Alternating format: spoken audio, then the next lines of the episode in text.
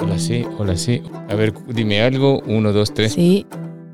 Hola, hola, soy Iman. Muy bien.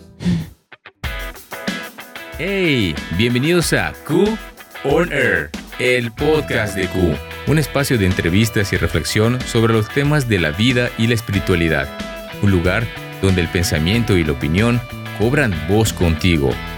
Yo soy Mau Carrillo y esto es Q On Air. La conversación es la expresión de nuestro modo de pensar. Seneca.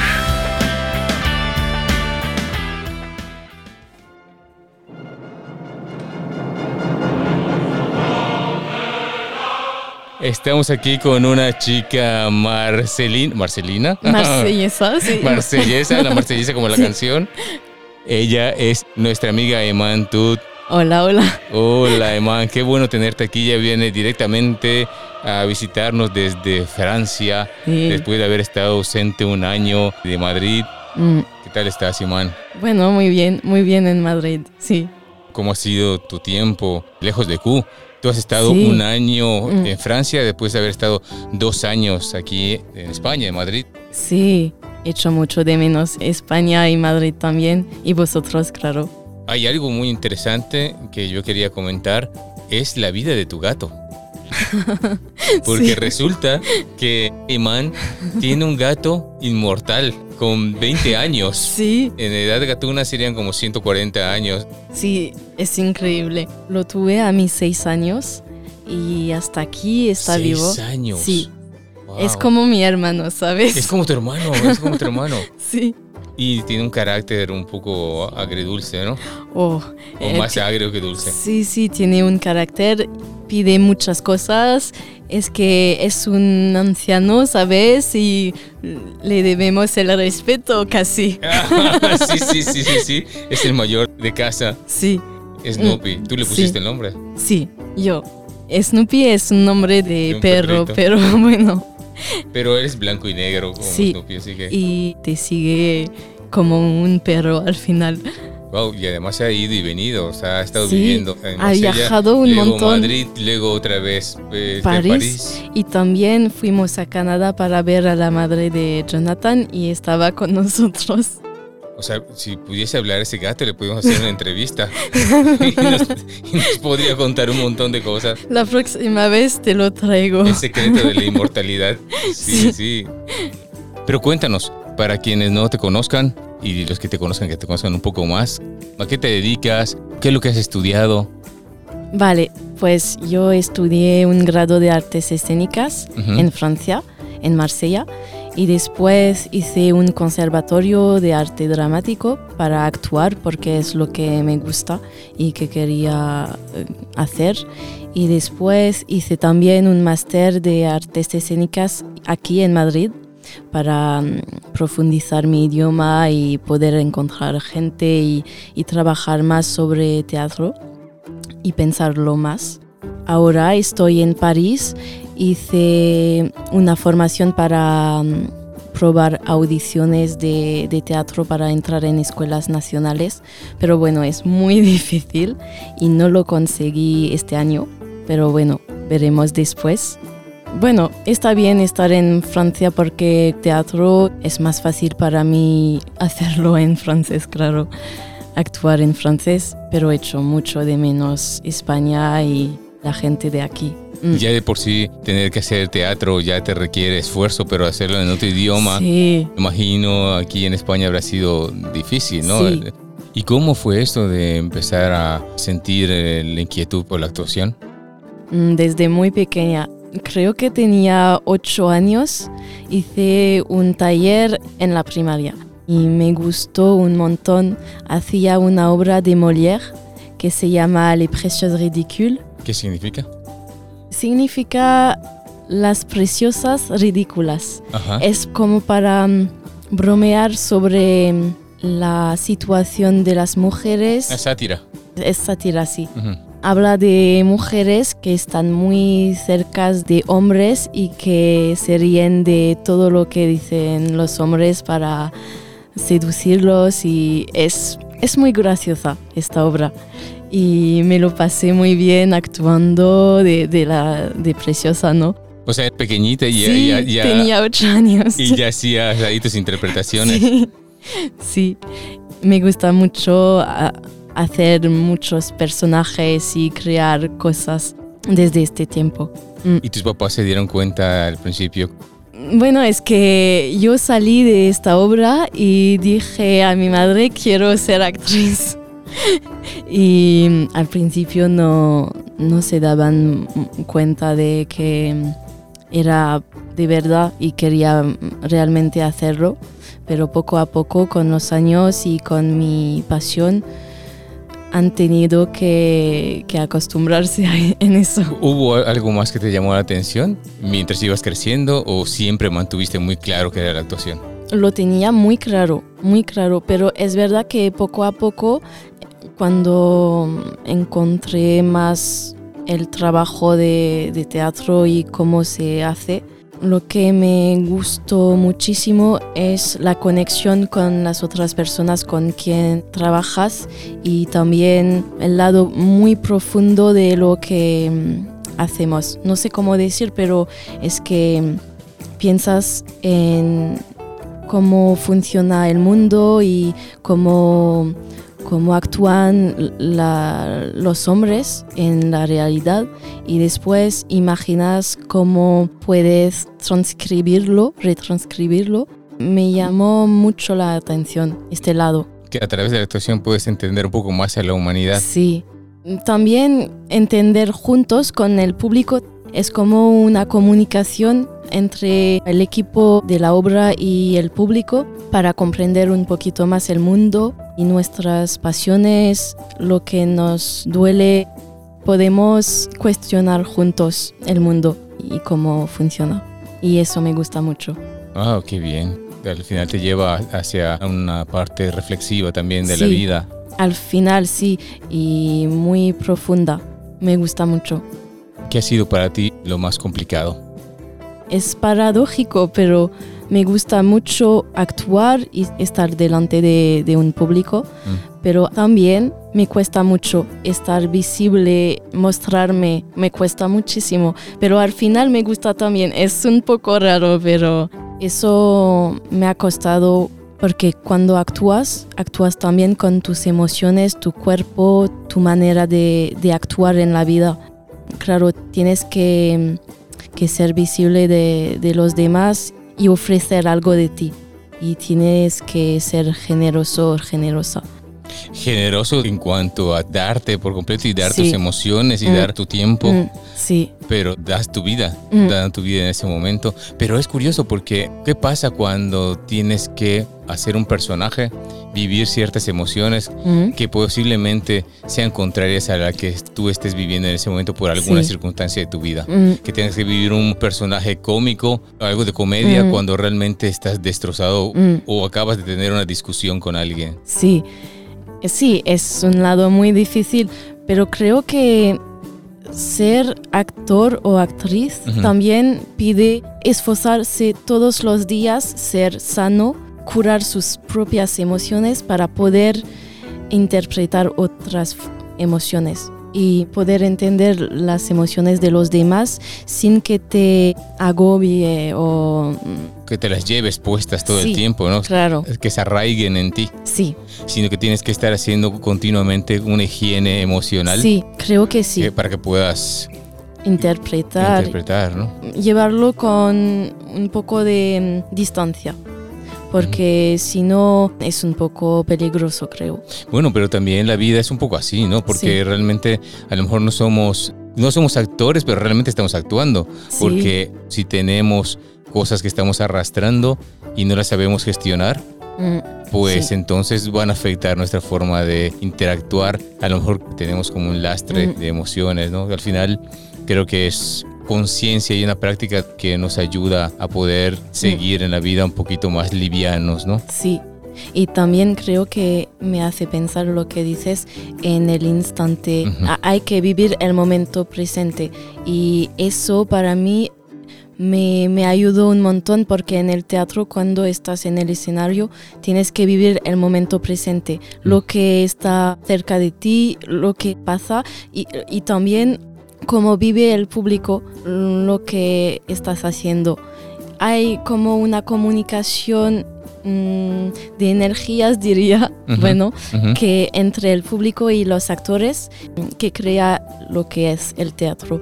Ya, porque cuando entras a una obra de teatro o a una película, por ejemplo, entras a ese sitio y vas a ver otra dimensión del tiempo. Sí. Te adaptas a esas emociones, es como, mm. sí, como entrar a, un portal diferente, a un, portal del tiempo y espacio mm. a través de una puesta en escena, ¿no? de una obra de teatro. Sí.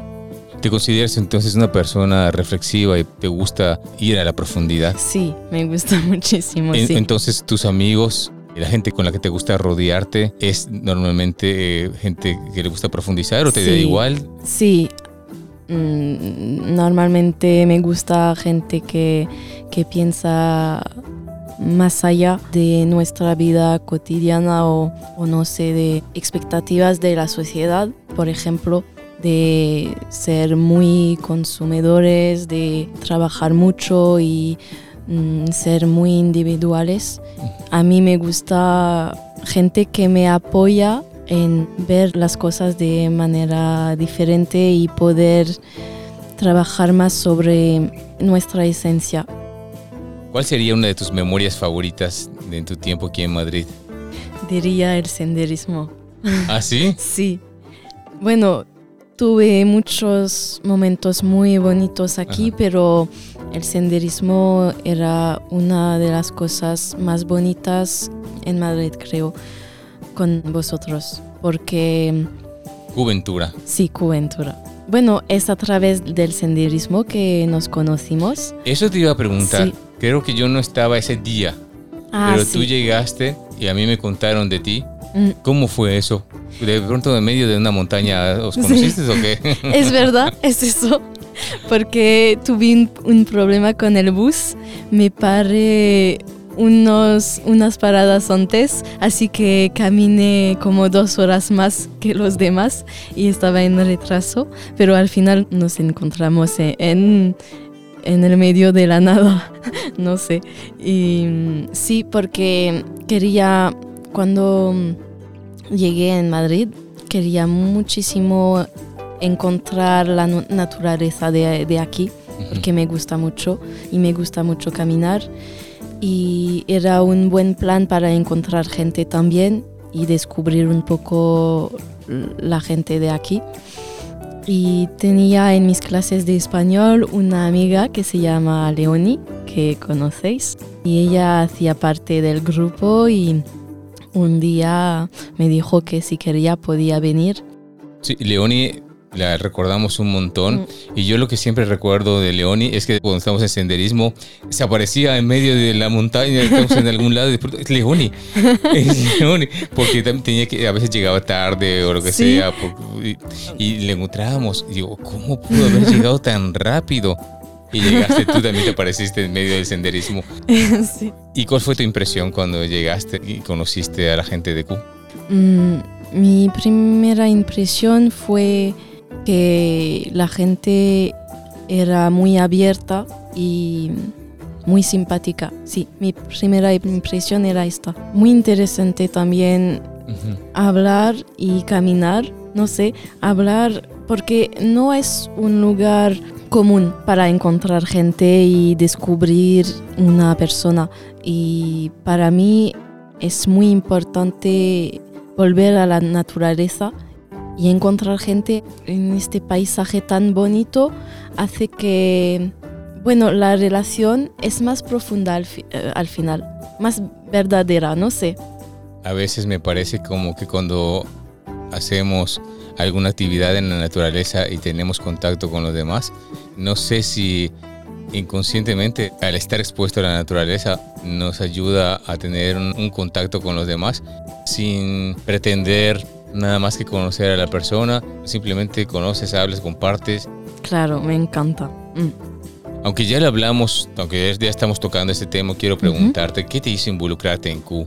Porque viniste a otras actividades. Sí, al final, como me sentía tan bien en este grupo y en mis alrededores no tenía muchos amigos que hablaban de la fe, de temas más profundos.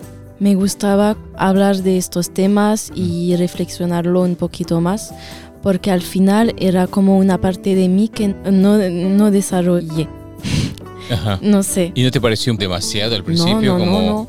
Porque si no lo practicabas o no lo desarrollabas, de pronto exponerte a algo eh, relacionado a la fe.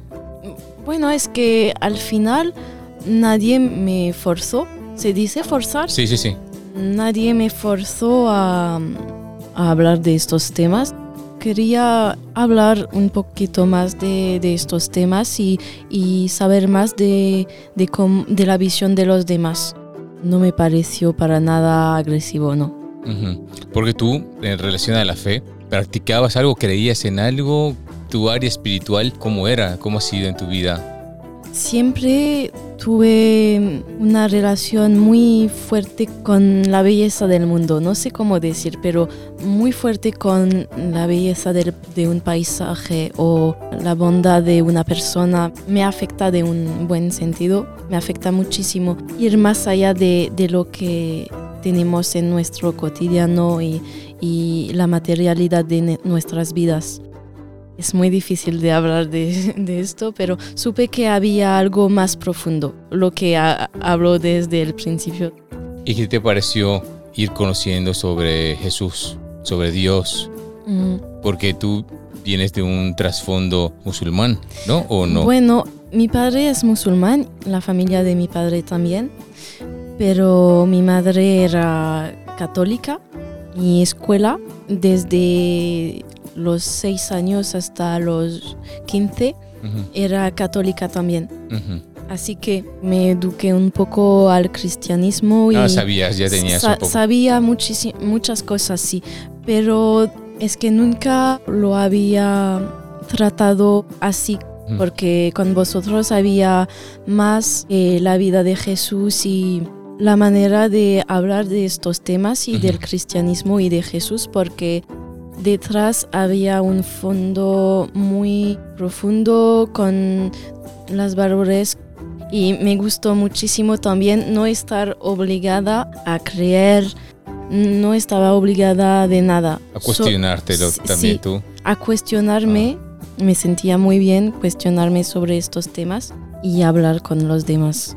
Porque a mí una de las cosas que, por ejemplo, cuando empieza a venir gente nueva a Q, bueno, a mí, a Alba y a todos los que estamos liderando, es cuidamos mucho en que la gente no se sienta coaccionada. Ujú. Queremos que se sientan que realmente queremos desarrollar una amistad Mm. y que si Dios tiene el poder de hacerlo, estamos convencidos que sí, en cada quien, como a nosotros, va a hacer algo en su corazón, a nivel del corazón, y que nosotros estamos ahí para ayudar y Sí. dar también nuestro testimonio de que también nosotros estamos necesitando a Dios, estamos creciendo, conociéndole, estamos creciendo en ser mejores en ese sentido, en que nuestro corazón, en nuestra vida empiece a manifestar más de forma natural, orgánica, no, no tanto actuando Mm. por encima, sino que sea eh, producto de estar en relación con Dios, que Él vaya embelleciendo y haciendo que, que vayamos creciendo en ese sentido, ¿no? Entonces, claro, nos ha preocupado que sintáis eso y es bueno saberlo, sí. de que no fue que sentiste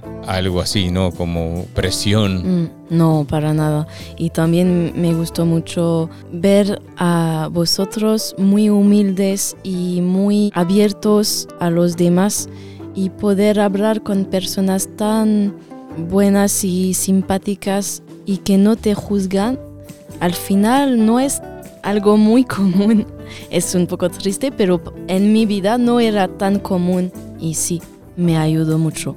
Y no sé, a veces pensaba que la gente tenía su visión y no podía ponerse al sitio de, de los demás, ¿sabes? Empatizar y comprender, entender que hay otras maneras de pensar y de, de vivir. Ujú. Sí, al final muchas veces nos cuesta relacionarnos o nos cuesta traspasar prejuicios y las etiquetas que le ponemos Sí. a, a la gente sin darnos cuenta. Hemos hablado mucho de los estereotipos Sí. también, Mm, de que vemos a las personas y generalizamos y al final terminamos no valorando a las sí. personas y perdiéndonos de lo que podemos incluso aprender de esa otra persona que no estamos pudiendo conocer realmente. Mm, Sí, Quiero preguntarte, comentabas que tu padre es marroquí sí, y tu madre era francesa. Desgraciadamente falleció sí. cuando tú llegaste casi, ¿no? Sí, hace tiempo, dos, años, y medio, sí. Mm, ¿Cómo ha sido para ti vivir en medio de esas dos culturas tan diferentes? Bueno, no sé, porque como mi padre llegó mm, con los 18 años en Francia, Se adaptó, ¿no? se adaptó un montón, pero es verdad que, por ejemplo, no me enseñó el árabe Ujú, porque había como algo que quería dejar detrás Ajá. de su cultura y creo que por el hecho de lo que decías antes, de tener estereotipos de algunas nacionalidades, y no quería que seamos juzgados, creo, por los demás. Nunca me lo dijo, pero yo creo que era un poco inconsciente de su parte, pero creo que era eso.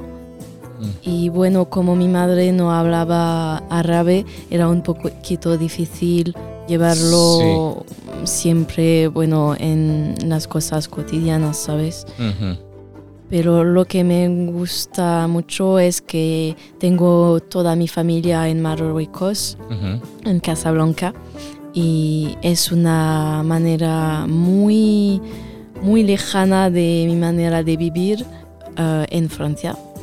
Ah, hay tradiciones diferentes, hay, bueno, hay el idioma también que, que es diferente y, y la religión y todo. Y me ayudó a, a abrir mi mente creo a, a poder saber que el lado real de la vida no es el mismo para todo el mundo varía con, con el país, con las culturales y las visiones del mundo. Pero es verdad que para mí ha sido un poco complicado situarme, no sé, como tenía dos culturas al final mm, y que mis padres no tenían la misma religión, no tenían ah, las mismas tu- costumbres. pero tu padre practicaba. Bueno, no practicaba, pero mm, era creyente. Em, ¿Se dice creyente? Eh, sí, Mm, del sí. Islam. Sí, Ujú. sí. ¿Y tú conociste algo del Islam por Mm. conocer de ese lado de tu cultura, el tema de la Mm, fe no. de ese lado? No mucho. Sí que veía a mi mm, abuela, por ejemplo, rezar o mi padre hacer el ayuno, sí. Ramadán. El Ramadán, sí, Sí. de 40 días, ¿no? Sí. Mi padre a veces me hablaba un poco del Islam, pero no mucho. Tampoco mi madre me hablaba del catolicismo o del cristianismo, pero también el lado de la cultura de sus raíces. No sabía muy bien situarme dónde estoy yo, ¿sabes? Es, soy francesa, soy árabe, soy... Ujú. ¿qué, qué soy?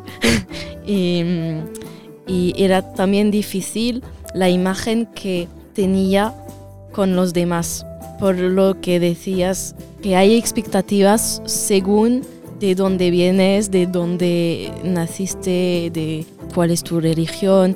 Hay como expectativas de, de los demás sobre tu comportamiento, tu manera de pensar, y etc. Y no sabía muy bien qué tenía que hacer, ¿sabes? Como si tenía que jugar un papel de lo que esperan los demás. ¿sabes? Debe ser difícil. Sí, al final sí, y creo que estamos todos en esta confusión de hay una imagen que tenemos que dar. ¿Cuál de ellas es sí, la que tengo que dar? Sí, ¿Y cómo te sientes ahora mismo con respecto a eso? Mm, creo que ahora mismo intento ser yo. E intento no pensar en la imagen que doy, sino ser la persona que quiero ser. Porque tanto cuando vives un personaje en una obra de teatro, como tu propio personaje que tú tienes que vivir de tu personalidad, y luego esa sensación de no saber Mm, o no tener claro de dónde soy, quién soy, sí, es bueno, al, al final te lleva a cuestionarte realmente Sí. quién eres más allá de todo eso. Sí. Y creo también, a ser mujer, hay muchísimas expectativas de la sociedad. Creo que también quiero trabajar sobre esto, sobre ser lo que soy y nada más. Mm. No responder a lo que esta sociedad con- consumerista, por ejemplo, o mm, de la publicidad, de la opresión de las mujeres, de ser, bueno, no sé, guapas o sumisas, calladas, no sé, ¿sabes? Bueno, es un poco extremo lo que digo, pero mm, no sé, no es lo mismo de un país a otro, pero a mí me gustaría muchísimo ser solo yo. Que te conozcan tal como eres, con todos tus talentos, tus debilidades, Sí, sin miedo. sí, Me gusta mucho pasar tiempo aquí contigo y saber más de tu vida y también el tema de cómo has vivido esta experiencia, la fe, todo lo que has vivido aquí en España. Pero cómo sientes viendo atrás, mm. puedes ver de qué manera has podido crecer como persona. Creo que estuve más humilde también porque a aprender otro idioma Mm, tienes que ser muy atenta a cómo funciona la gente, cómo habla, su cultura, su tradición y también a veces no puedes realmente decir lo que quieres decir. Tienes que ser paciente y esforzarte más, dejar un poco la visión que tienes de ti mismo. Eso requiere valor también, porque si estás pensando en quién eres, cómo Claro. Mm. eres y las capacidades que realmente tienes y todavía no puedes ni siquiera comunicarte, Sí. tienes que olvidar esa parte de tu propia imagen Claro, y empezar a crecer desde cero. Es eso. Tienes que ser como eres porque no sabes el idioma, no puedes fingir nada, ¿sabes? No ya, sé. lo, lo único Mm. que me imagino que será más difícil de fingir, de sobrellevar en ese cambio de cultura, Sí. es el que te pongan un vino frío. Oh, El que te pongan un vino Ah, frío sí. cuando a ti, cuando tú estás acostumbrado a tomarlo al tiempo. No sé si caliente, pero al tiempo por lo Sí. menos. Pero frío es una aberración para un francés. Cuando Sí, llegaste a comer con Jonathan aquí, eh, su cara de Jonathan, frío, no, ¿cómo va a ser frío? vino. Bueno, a lo menos eh, el vino tinto. El vino Sí. tinto no tiene que ser en la nevera, pero el blanco sí. Madre mía. ¿Y cómo ha sido para ti ese cambio de cultura en España? ¿Ha sido difícil para ti adaptarte? ¿Notas Mm. mucha diferencia Mm, entre Francia y España? sí. ¿Cómo ha sido para ti este cambio de cultura de Francia a España? Mm, creo que la gente de aquí es más amistosa. Bueno, en el sur de Francia también. No sé, es más acogedora, más simpática, no juzga y, y eso me gusta mucho de la cultura española. Mm. Me gusta también que la gente es más atenta a los demás, creo. Mm. Eh, por ejemplo, las calles son menos sucias que en Francia. Hay más quizá disciplina aquí. Mm. En Francia nos quejamos mucho. Bueno, hay un lado positivo de esto y otro menos, porque, por ejemplo, en Francia queremos todavía más derechos y nos quejamos también para eso, y eso me gusta mucho de mi cultura. Pero es verdad que a veces no pensamos mucho en los demás y cómo nuestra actitud y nuestro comportamiento afecta a los demás. Y en España creo que mucho más se, se dan cuenta de... Que son más individualistas en Francia, dirías Sí, tú, ¿no? Creo que sí. Porque aquí, en el tiempo de COVID, fue para mí sorprendente de que se vio mucha solidaridad. Habían sus gente, sus cosas raras, pero no tanto como en otros países. Pero aquí la gente fue muy solidaria. Mm, No se estuvo Sí. quejando tanto de las medidas y todo, Mm. porque realmente parece que lo tomaban en serio y pensaban en los demás. Y eso es muy, muy bonito. Mm. Pero, ¿qué te gusta de Francia? ¿Qué es lo que disfrutas? ¿Qué es lo que sueles echar de menos de ahí? ¿Cómo nos venderías Francia? Bueno, voy a venderos Marsella, eso sí, porque Marsella es mi ciudad, porque es una ciudad en comparación a otras partes de Francia, sí que hay solidaridad.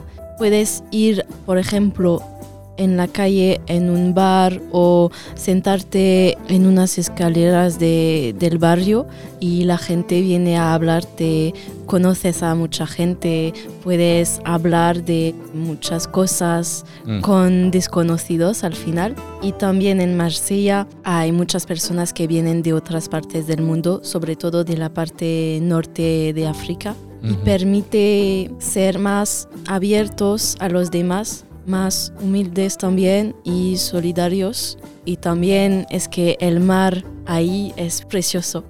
Y Le Calanque es un parque natural donde puedes hacer senderismo y caminar y disfrutar de la naturaleza y del ¿Es mar. montañoso? Mm, bueno, es más rocas, hay montes y puedes subir y bajar hasta el mar. Hay como el parque está cerca de la costa del mar. Es muy muy precioso. Hay un montón de peces que puedes ver en el mar. A mí me gusta verlos, pero me gusta más comerlos. Puedes comerlos también. Hay un puerto muy conocido que se llama Le Vieux Port y donde venden pescados, hay restaurantes, hay también una catedral que está en un monte y puedes verla casi en toda la ciudad. Es como si te protegiera. Ajá. Y se llama Notre-Dame de la Garde porque hay una estatua de María con Jesús. Ajá. Es muy, muy bonito. Puedes también tomar un pequeño barco para ir a otros puntos de la ciudad. Hay um, pequeñas islas también cerca de Marsella. Hay también una isla donde se habla de la historia de Montecristo. El conde. Sí, el conde de Montecristo, sí. El castel, eh, el castillo, perdón, es una isla cerca de Marsella. Oh, qué bonito. Sobre todo Marsella es un puerto muy muy antiguo. Hay leyendas también sobre este puerto. ¿Y te sabes la canción de la marsellesa Sí. que hemos puesto al principio? ¿De qué habla sí. la letra? Bueno, es como una llamada a los hombres ¿A la para ir a la guerra, sí. Me gusta. Tan, tan, tan, Sí. tan, tan, tan. Es como vamos a ir para proteger a nuestras mujeres y niños y nuestra tierra. Pero bueno, se llama marsellesa porque son marselleses que escribieron la canción Mm, eh, Para- durante para- la guerra. Para representar al país. Sí. O sea, que hay un espíritu luchador, ¿no? En Marsella. Sí, sí, claro. ¿Cómo ves esto, el rol del hombre yendo a la guerra, la mujer quedándose en casa? Con lo que hemos estado hablando, ¿no? De que Mm, hay muchas expectativas en cuanto a la mujer por la sociedad Y el hombre también, sí. y para el hombre también. ¿Cómo ves esto? Bueno, a mí no me gusta porque, bueno, es lo que decía antes, tienes que jugar un papel, el papel o bien del hombre que protege, que es viril, viril, se llama Ujú. viril. Sí, Sí. varonil, masculino, sí, muy sí, masculino, muy, muy masculino. agresivo. Sí, agresivo, que protege a todo el mundo y, y la mujer muy débil, sin fuerza, que tiene que cuidar a los niños. Bueno, e- esta manera de ver la vida no me convence. Creo que no permite ser lo que queremos ser. No sé. Sí, sí, sí, como limitante, ¿no? Sí, Porque es muy si, por ejemplo, limitante. Para no hablar solamente de las mujeres, pero un, Mm. un hombre que sea pacifista, Claro. que no quiera pelear, también, que pueda sí. ser agresivo, pero no, no quiere ser agresivo, que no quiere inculcar eso a sus hijos, que Mm. quiera que sus hijos eh, respeten a los demás y que no tengan que estar queriendo competir con los Mm. demás y aplastar a los demás y tener Sí. esa mentalidad o sentirse el más fuerte de todos para sentirse Mm. hombre, sino Sí. que encuentra que siendo quien es es suficiente. Claro, la sociedad impide muchas cosas a los hombres también, de cómo deben ser. Y creo que al final nadie puede ser feliz así. También en ese sentido, si no hay otra que aguantar, que se den guerras y que se tenga que luchar por defender a la familia, a la patria y así. También una mujer puede serlo, eh, pero como el hombre tiene esa testosterona como para poder Mm, ir, luchar y tener esa bravura, que no sé si en realidad una mujer lo tenga. Bueno, creo realmente que depende de la educación también. y que al final no criamos de la misma manera una chica que un chico y eso influye sobre el carácter de, de los adultos. Y además creo que hay mujeres que tienen muchos testosterones, por ejemplo, o hombres que no tienen mucho. Sí. Yo creo que también las personas ya venimos con una tendencia a ser más tranquilos o a ser Sí. más agresivos Mm. y también la educación tiene que ver, ¿no?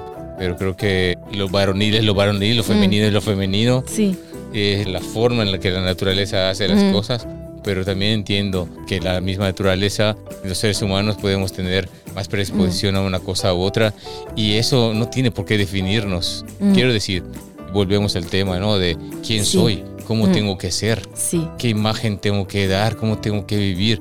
Y creo que muchas veces pasa eso durante la juventud Mm. y muchas veces hasta más tarde en la vida, ¿no? En la Mm. edad adulta, que muchas veces no sabes realmente, tienes una parte rota o disociada de ti mismo que no, no esté integrada en nosotros, en en uno Mm. mismo. No te permite vivir con todo el potencial que tú eres.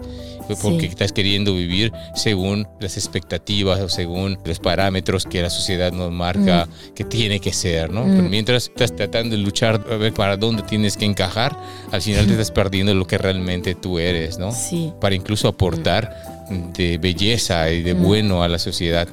sí. Para ti, ¿tienes algún modelo de persona que, que admiras o, o cómo te gustaría ser en historia o, o en tu familia?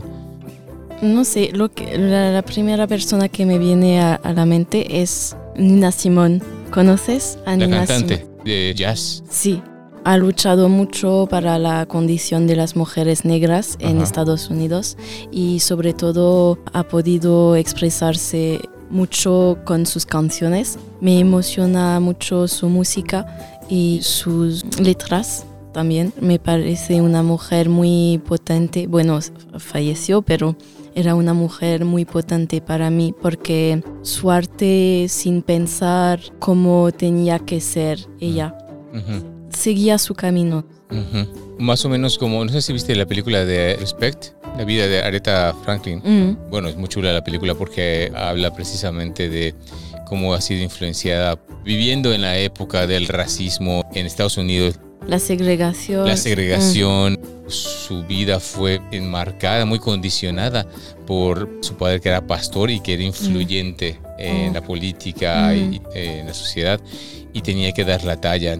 Pasa por depresiones, Mm, y cosas muy fuertes. Se muestra esa parte de cómo ella es lastimada, su padre tan estricto y ella queriendo dar una imagen, pero se ve como ella tiene un encuentro verdadero con Dios ya al margen de todo el condicionamiento que había recibido. qué Vela, bien. vela, porque este es, es guay. Os la recomendamos, chicos, Respect. Le hemos puesto en la noche de cine en, en Cubes. Oh, qué bien. Y otra cosa, ya para terminar, ¿qué onda con Dios? ¿Cómo interpretas que Él quiera que vivamos nuestra vida y nuestra autoimagen considerando a Dios a través de Jesús? ¿Dios te viene a poner otra etiqueta o qué? ¿Cómo lo ves tú? Es una buena pregunta. Para mí, creo que mi relación con Dios me da fuerza para mm, seguir mi camino, ser yo y también aportar lo que puedo aportar a los demás. Y creo que supe siempre que un poco mi deber o la cosa que podía dar es a través del teatro y del arte Ujú, lo supe desde muy pequeña, no sé por qué, lo sentía y creo que es por eso que me acerqué más de la fe, porque sentía algo más profundo que no sabía muy bien cómo tratar, no sabía muy bien qué pensar de esto. Y creo que era porque era tan grande y más poderoso que yo que no sabía muy bien cómo tratarlo. Y creo que me da muchísima fuerza para seguir caminando. Es verdad que cuando pienso en la vida de Jesús, pienso en esto, en que ha podido romper muchísimos esquemas y hacer el bien. Veo su vida y su camino como un ejemplo. Bueno, en su vida humana alguien que ha podido superar todo. Ha llevado la humanidad a un punto en el que nos deja a todos en jaque y la humanidad, la verdadera humanidad, la ha puesto por encima de todos. Mm, sí. O sea, realmente si pudiésemos ver y detenernos un momento y pensar en lo frágiles que somos, en lo torpes que somos en muchos sentidos, en nuestras incapacidades, comparados en Jesús, yo reconozco que en mi corazón no tendría más opción que ponerme delante de Él y decirle, te admiro, Mm, te mereces toda la honra, tú eres mucho mayor que yo. Es un nivel de humanidad total, Mm. increíble, difícil de asimilar, difícil de creer. Creo que no es muy fácil realmente creer en Jesús. Desgraciadamente por muchas voces que escuchamos, pero también porque es casi increíble lo que Él fue y, y como Él sigue siendo. mm, sí. Y bueno, ¿qué dirías a la gente de Q que de pronto estás aquí otra vez, aquí con nosotros en Q No se esperaban que estuvieses. Y man, dirían a todos los que te conocen, de verdad, no, no, no es, no es inteligencia artificial, es Iman la que está aquí con nosotros. Y sé que echáis de menos a Jonathan también, que es su chico, pero está aquí representando también Sí. a Jonathan. Mm. Pero sí, ¿qué le dirías a los chicos? Me lo pasé muy bien con vosotros. Me gustaría venir a veces para visitaros y poder disfrutar de tiempos, por ejemplo, de senderismo, no sé. Sí. Muchas gracias a toda la gente que he podido encontrar. Me ha permitido crecer también con vosotros. Y sí, gracias, muchísimas gracias. Qué guay. ¿Y algún consejo, que algo que veas que estén medio raros los chicos de Cook, que necesiten cambiar sus vidas? No Que creo, el vino, pero que el vino, no, el bueno, vino no en la nevera. Eh. El vino tinto, no, no ponerlo en la nevera. ¿Cómo hacer que tu gato viva 20 años Sí. y más? Oh. No sé, bueno, no sé. Mm, seguir su camino creo que eh, mm, es el consejo que me doy a mí misma también. Mm, pues muchas gracias, Iman. gracias a ti. Eh, ha sido muy guay pasar tiempo Sí. contigo. Vamos a seguir en contacto, que te Claro. podamos ver en Francia o aquí. Sí, Y de verdad te doy muchas gracias por la amistad y por haber sido parte, sigue siendo parte de Q. mm, ahí donde estás, cada persona que viene a Q se roba un pedacito de nuestro corazón o mucho de nuestro corazón. Mm. De esa forma nos expandemos claro, y sí. también ustedes Eso yo creo que se bien. expanden también por aquí. Y estoy muy contento, muy contento. Mm. Gracias por tu confianza, por tu tiempo, Mm. también por esforzarte con el idioma, con el español, a pesar de uh, hace un año no Sí. estar practicando, lo has hecho bastante bien. y quería pedirte ya así, último, último, Sí. última cosa. ¿Cómo dirías Q cristianos universitarios? Chrétien universitaire. Sí, chrétien universitaire.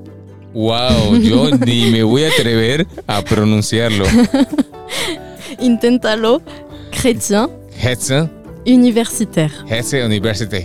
Muy bien. Es que me sale como alemán. Hetze University. Un poco.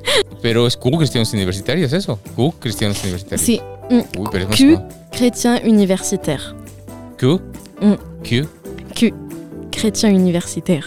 Chris- Es difícil. es difícil.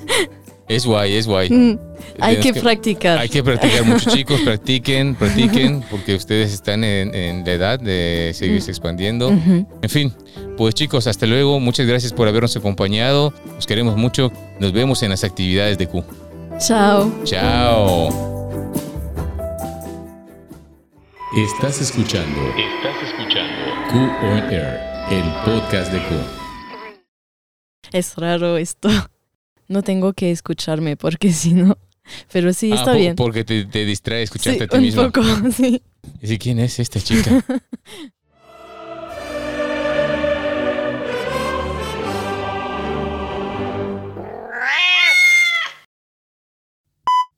Al final creo que estamos todos en esta confusión. Hay una imagen que tenemos que dar y creo que nadie puede ser feliz así. A mí me gusta gente que me apoya en ver las cosas de manera diferente y poder trabajar más sobre nuestra esencia. No hay judío ni griego, no hay hombre ni mujer, porque todos sois uno en Cristo Jesús. Apóstol Pablo, Carta a los Gálatas, capítulo 3, versículo 28. Es verdad que cuando pienso en la vida de Jesús, pienso en esto que ha podido romper muchísimos esquemas y hacer el bien